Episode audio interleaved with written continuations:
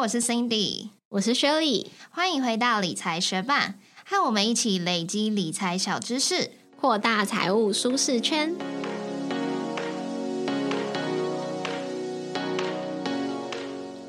在节目开始之前，我们想先来分享一则在 Apple Podcast 的留言。他的名字是南慧，他说在 Podcast 第一次评论。我其实从第一集就一直默默听到现在都没有留言过。理财学伴也是我第一个听的 Podcaster，而且很巧的是，我每次做什么事情就刚好有一样的主题。之前买房就有房子的主题，买车就有保险的主题，真的是很爱这个节目诶希望我的小小留言能带给你们大大的动力，长长久久继续制作这个优质节目，加油哦！谢谢南会特别留言支持我们。我们一开始做这个节目的初衷，就是想把我们自己学习投资理财相关的资讯整理起来，分享给一样有需要的人。那我想你应该是跟我们处于差不多的人生阶段，所以才会跟我们一直遇到差不多的主题。很高兴我们每一次的分享都刚好符合你的需求，也很恭喜你在这两三年间陆陆续续买车买房喽！很感谢你从第一集支持我们到现在，也谢谢正在收听节目的你。节目准备开始喽！在投资一间上市公司之前，如果你想要全面的了解一件公司，阅读公司的财报就是一个很好的起手式。因为财报中会提供企业经营的状况、财务的数据、组织的架构这些资料，让投资人可以更了解手上持股的公司是怎么经营的。不过，我们常听到的美股财报又分成十 K。十 Q 还有八 K 这些财报代号到底各自代表什么意思呢？为什么有些公司提供的财报种类都不一样？美股新手我们要怎么查询公司的财报呢？今天的这集节目就会带你认识各种财报的类型。最后我们分享两个查询美股财报公布日期的网站哦。如果你想了解更多财报的相关资讯，就继续听下去吧。那除了我们刚刚开头前面提到的十 K、十 Q、八 K 这些财报之外，美股的财报种类其实还有非常多种。那我们就先从最常听到的十 K 开始介绍起。那什么是十 K 年报呢？十 K 就是在美国注册而且在美国上市的公司，每年需要提交给美国证券交易委员会的年度报告。政府为了要让投资人有更多的公司资讯，可以做出投资决策，规定上市的美国公司每年要发行十 K 年报。十 K 年报会比起公司做给股东看的年度报告少了很多精美的图片，但是有更多的细节哦，像是公司历史。组织架构、经过审计的财务资讯、EPS、子公司、高层主管的薪酬、公司营运的状况，这些相关资料都会写在十 K 里面哦。那什么时候需要提交十 K 报告呢？在公司的会计年度结束之后，要在六十到九十天的提交天数期限内，将十 K 年报交给美国证券交易委员会。那提交的天数期限会按照公司的流通市值大小而有所不同哦。大型企业的期限通常是比较短的，流通市值大于七亿美元的大型企业要在六十天内提交十 K。市值介于七千五百万美元到七亿之间的中型企业，要在七十五天内提交十 K；流通市值小于七千五百万美元的小型企业，要在九十天内提交十 K。在十 K 报告中，很值得关注有五大部分的资讯。第一部分就是公司介绍，因为在这部分会提供公司的产品、公司的服务，它是怎么营运的，基本上就是告诉你这间公司是怎么赚钱。那再来很值得关注的另一个部分是风险因素，因为在这边会列出公司现在或者是未来很有可能会面临的风险有哪些，而且被列出来的这些风险也会去按照他们的重要程度去排列。那另外一个部分是选定财务数据，在这部分会提供近五年公司详细的财务数据，也会比较聚焦在公司近期的财务表现。那下一个值得关注的部分是营运结果与管理层说明，在这部分，公司管理层会说明他们对于营运的想法，还有一些财务状况的分析。也就是说，在这一个区块会解释，在这个会计年度中，以公司的角度为什么会做出这些决策？那这些决策对于公司整体的营运啊，还有财务的表现的结果是如何？那。还有一个部分是提供了财务报表以及补充数据，在这里就会提供公司审计过后的财务数据，包含资产负债表啊、损益表以及现金流量表。那除了上面我们说的这些主要。那除了上面我们讲到这几个十 K 主要会包含的主题之外，也需要在十 K 当中附上公司 CEO、CFO 的签名，来证明这份十 K 文件中的资讯都是准确的哦。那我们刚刚有讲到，公司要在会计年度结束后的六十到九十天内提交十 K 报表，但是你要注意哦，每一间公司的会计年度是不一样的。有些公司的会计年度会跟一般的日历年一样，也就是从一月一号到十二月三十一号，但是有些公司的会计年度就和日历年不一样，像是苹果就宣布它二零二二年的会计年度。Q one 是从二零二一年的九月二十六号就开始，直到二零二二年的一月一号。Q two 是二零二二年的一月二号到四月二号。Q 三是四月三号到七月二号。Q 四是七月三号到九月二十四号哦。所以，如果你有想要关注某间公司的十 K 报表的话，也要记得先看一下它的会计年度是什么时候结束哦。那如果是在美国以外的地方注册，但是在美国上市的公司，要缴交的就是二十 F 年报。和十 K 年报比起来，二十 F 对于公司一些资讯的要求就没有那么严格。例如说，台积电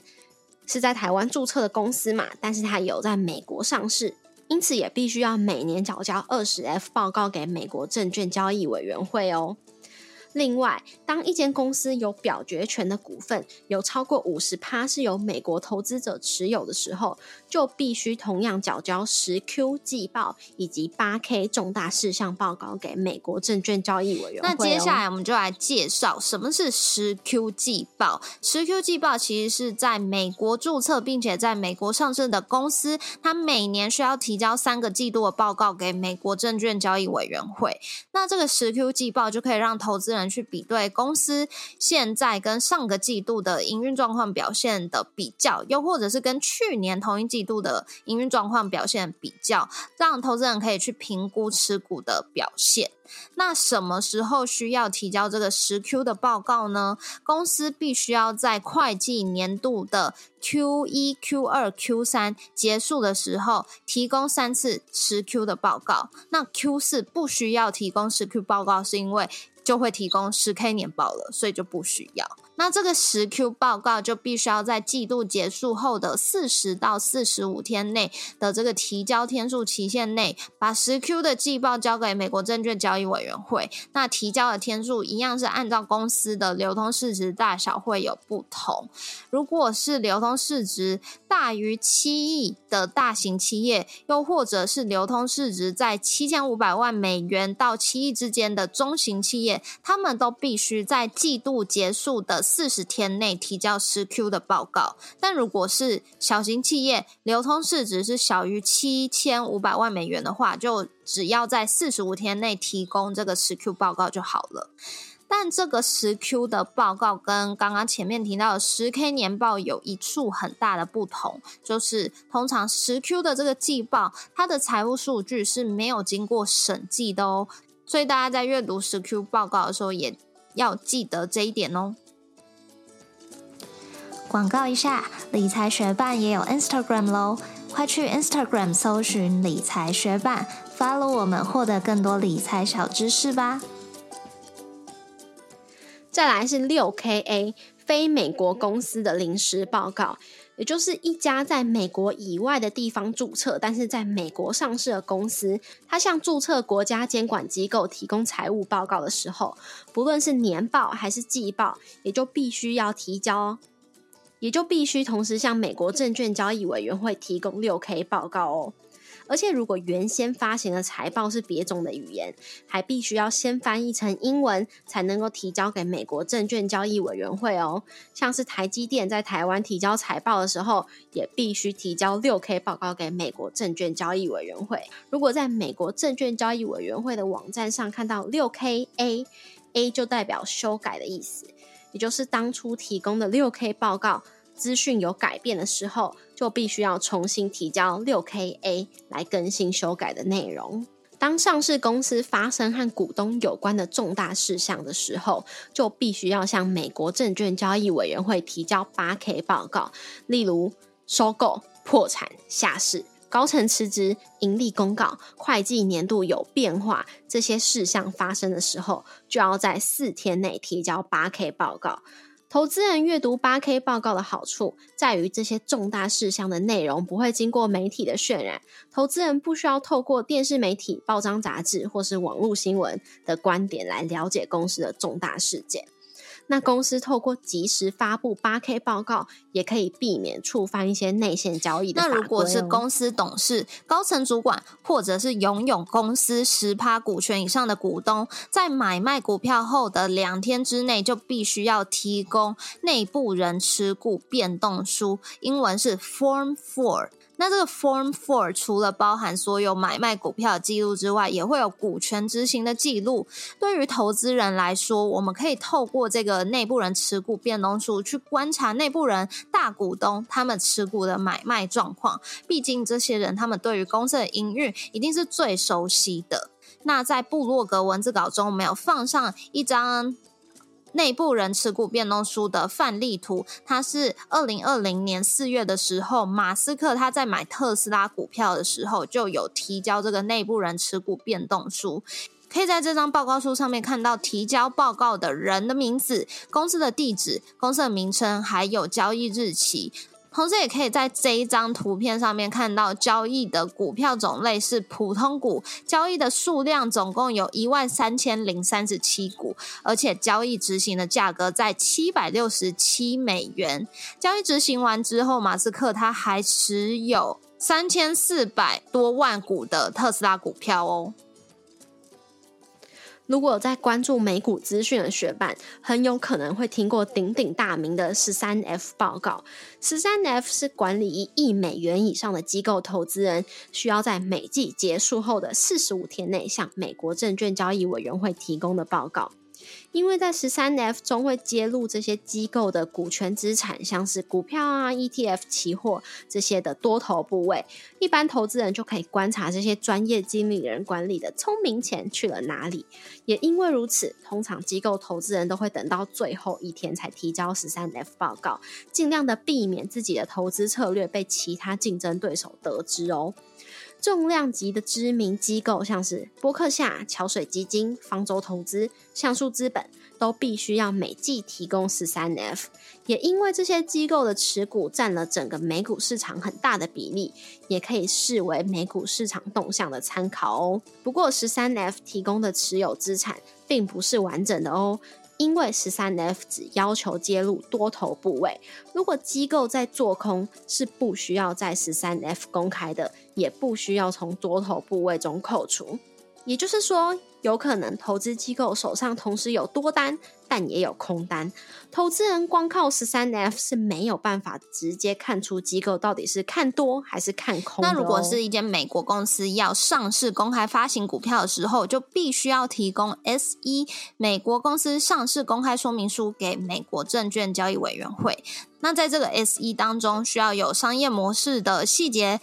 竞争的策略、市场的定位、公司的财务结构、募得的资金等资讯，让投资人可以去了解公司目前营运状况。那如果有细节想要修改的话，只要再提交 SEA 给美国证券交易委员会就可以了。那如果想要在美国上市，但不是美国公司的话，就是要提交 F 一上市公开说明书给美国证券交易委员会。那其实 F 一它跟 S 一的内容是大同小异的。不过因为是非美国公司想要上市嘛，所以 F 一里面会针对证券的税收有更多详细的细节介绍。如果后续想要修改 F 一的内容，一样是提交 F E A 给美国证券交易委员会就可以喽。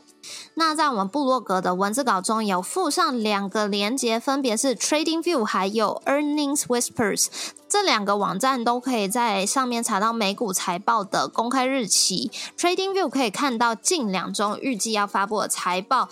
有哪一些公司？那在 Earnings Whispers 则是以日历的方式，你可以直接在日历上面点选某一天，那就可以查询当天会有哪些公司公布财报哦。如果有兴趣的学伴，就可以打开我们的布洛格文字稿，直接去点选这些链接哦。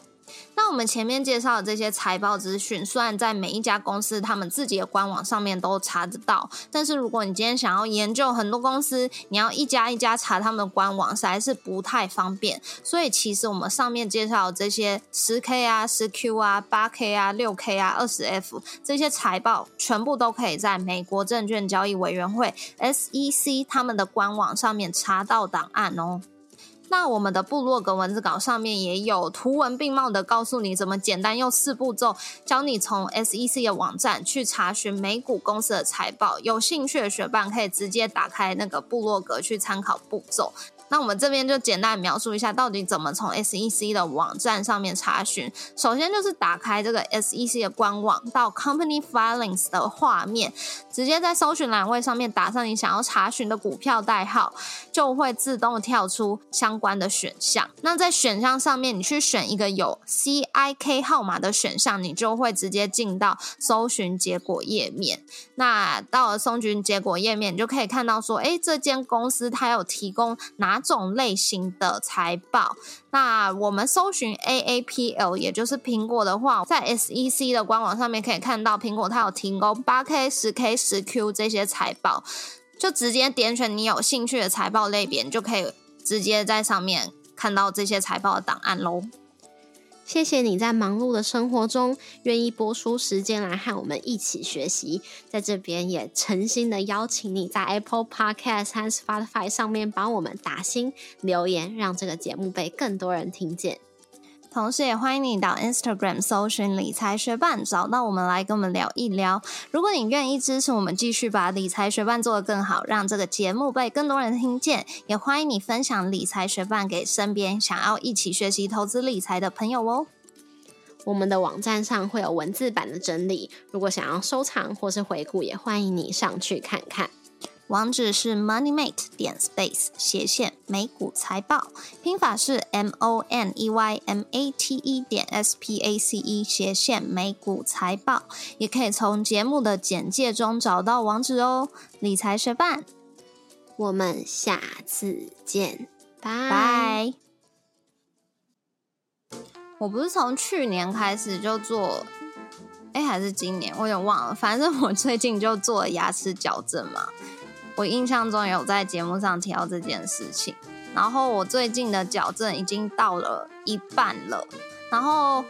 到了一半之后，就是必须要再用那个仪器再口扫一次，就是扫你现在整个牙齿的位置，然后他才会再帮你做下一阶段的整个牙套。但是在做这个口扫之前，医生就有问我说，我想不想要做一些。就是牙龈的，我忘记那个专有名词怎么讲。就是他觉得我的牙齿长得有点小颗，所以他想要帮我修牙龈，把牙龈就是往上修一点，让我的上排牙齿的面积可以露出来多一点点，可能笑的时候就不会比较多露牙龈的画面。然后我一开始听到的时候，我就觉得说，嗯，不用吧，因为其实我自己做牙齿矫正，我做的矫正是。很轻微的那一种，就是也都不需要拔牙的，所以其实变化也没有那种需要拔牙可以调整脸型的那种矫正来的多。所以我刚听到那个就是牙龈的这部分的时候，我就觉得需要吗？好像不用。但是我回家就是跟我家人提了这件事情之后，我家人就觉得说，哦，好像也可以做啊，因为我的确。就是有时候笑得太嗨的时候，牙龈就露出来蛮多的，因为牙齿就真的蛮小颗。但是我就一直觉得说，要把那个牙龈的肉就是要割掉，还是怎样烧掉，就听起来是一件很可怕的事情。但没想到，就是我跟阿妈讲的时候，阿妈就说她也做过。哎，那我想说，什么时候就阿妈怎么那么潮去做这件事情？原来是他矫矫正什么牙周病还是什么时候，就是医院就直接帮他做了。然后之前我会去做这个牙齿的矫正，其实就是，呃，我觉得我的门牙有一个缝嘛，觉得不好看，然后去矫去矫正咨询的时候，才发现说，哦，其实我算是有一点点，就好像。看的是没有很看得出来，但是如果我把我整个就是上嘴唇翻开的话，是看出来是他们医生称为骨爆的一种龅牙，哎，虽然没有那么严重吗？听起来很严重，但看起来还好，哎，就是对，看起来就看起来不是龅牙，不会想到你是龅牙的人。虽然印象中如果然后去想的话，可能牙龈有时候会露出来，没错，嗯，之前有点缝也没错，但是龅牙。不会觉得有，对，就是不会觉得是龅牙人，所以我就完全也不觉得自己有龅牙。但听到我居然是古龅的人，我 是觉得蛮意外的。然后呢，这就必须追溯我家的基因，就完全完完全全就是我阿妈遗传下来给我，因为我阿妈就长那样，然后我妈也长那样，然后很多家人都长这样。基本上就是年轻的时候是不是长很像啊？我觉得没有很像，但是我们嘴巴就是很像。下半脸，对啊，就是那一块就很像啊。反正，哎，就是这个脸型，就是都要怪我阿妈。然后呢，阿妈自己也知道。反正阿妈叫我去做了之后，我突然就对这个手术产生了莫大的信心，因为就觉得，哎，阿妈八十几岁做都没事，那我去做应该也还好。所以我就跟医生说我要做，就这样。所以大概在九月的时候，你就会看到我的牙齿变大颗。哎，因为我记得我之前有一次去洗牙，就是那种定期健保给付的那种洗牙的时候，然后我去检，我去洗牙洗一洗，然后弄完，因为其实医生也会顺便帮我检查什么的，然后他就问我说：“你是不是左撇子？”但我其实不是，然后我就想说，为什么他会这样问？然后他就说，因为他看到我左边的牙齿，就是牙龈好像有比较。退缩一点，对，他就说应该是我左边刷牙比较用力，然后我就想说，哎，我就想说，哎，没错，因为虽然我是右撇子，可是我拿牙刷都是用左手，所以用左手这边就会刷的比较用力。但是他说牙龈就是因为牙龈萎缩也是一种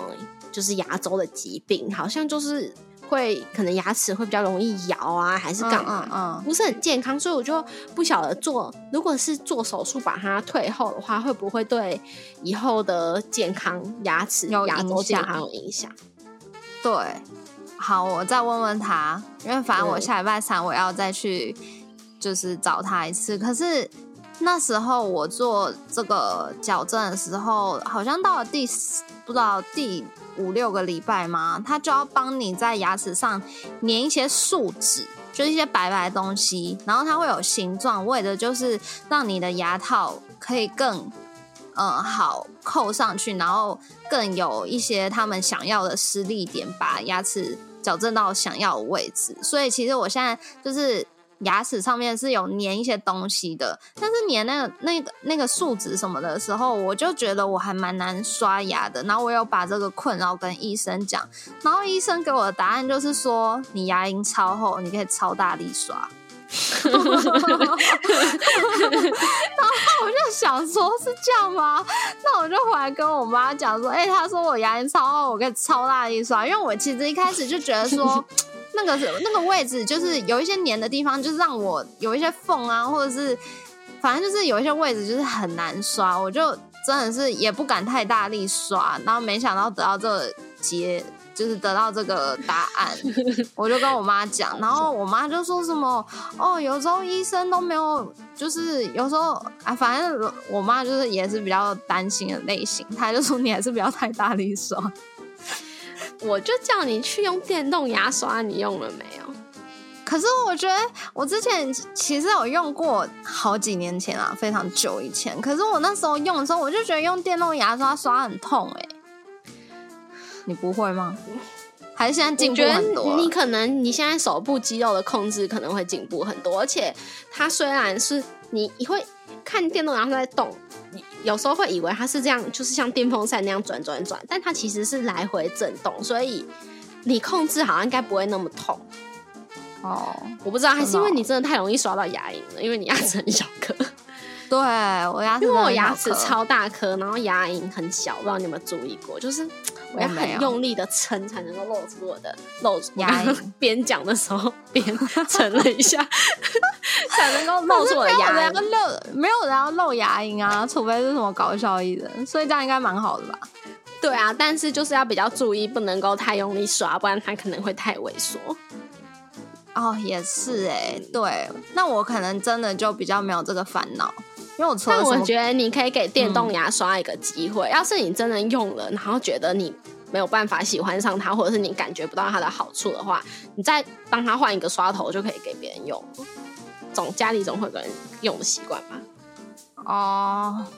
因为我觉得电动牙刷真的是用了之后就会很很想要一直安利给别人的产品，就我真的觉得刷比较干净，哦，因为像你觉得，尤其是那种比较后面啊，靠近那种什么臼齿的地方，你那样子很难去刷它，就是你上下动、左右动都很难动，有一也比较容易戳到自己。可是电动牙刷，你只要伸到那时候，就让它诶、然后然后给它个就是。外面诶、一下，中间诶、一下，然后内侧诶、一下，然后就会刷的很干净。哦，好吧，我再考虑看看好了，因为我妈是有，不然我就是叫他多买一个头，然后让我刷刷看，习惯看看。嗯，对啊，嗯试个两个礼拜试看看。对啊，因为老实说，你刚刚讲就是刷后面那个，除了刷后面以外，我其实常常看牙医的时候，就也觉得蛮痛苦，是因为我的嘴巴很小，所以呢，嗯我的嘴巴张开之后就还是很小，所以看牙医的时候，他们真的是会很大力的把我嘴巴张开，就是也很累。嗯，所以你是说你自己小刷牙所以有点累？对对，就是因为要张张的很大，然后刷后面就是也是蛮累的。嗯，说不定对啊说不定而且我觉得那刷内侧真的是蛮好的，因为内侧自己有时候要刷的时候，真的很容易会刮到，就是其他肉的地方。可是我就想说，好啦，我再试试看，因为我就是小时候有用过，然后我就是觉得它把我的牙龈弄得很痛，就没有很喜欢。小时候比较脆弱啊，现在应该比较好。嗯，好啊，好啊，总之你可以期待我变大颗牙齿。嗯，好啊，叫他关注一下是不是会有太萎缩的问题，但他有可能跟你说你不用担心。对啊，对啊，我可能就是牙龈天生厚的不得了。好。拜拜。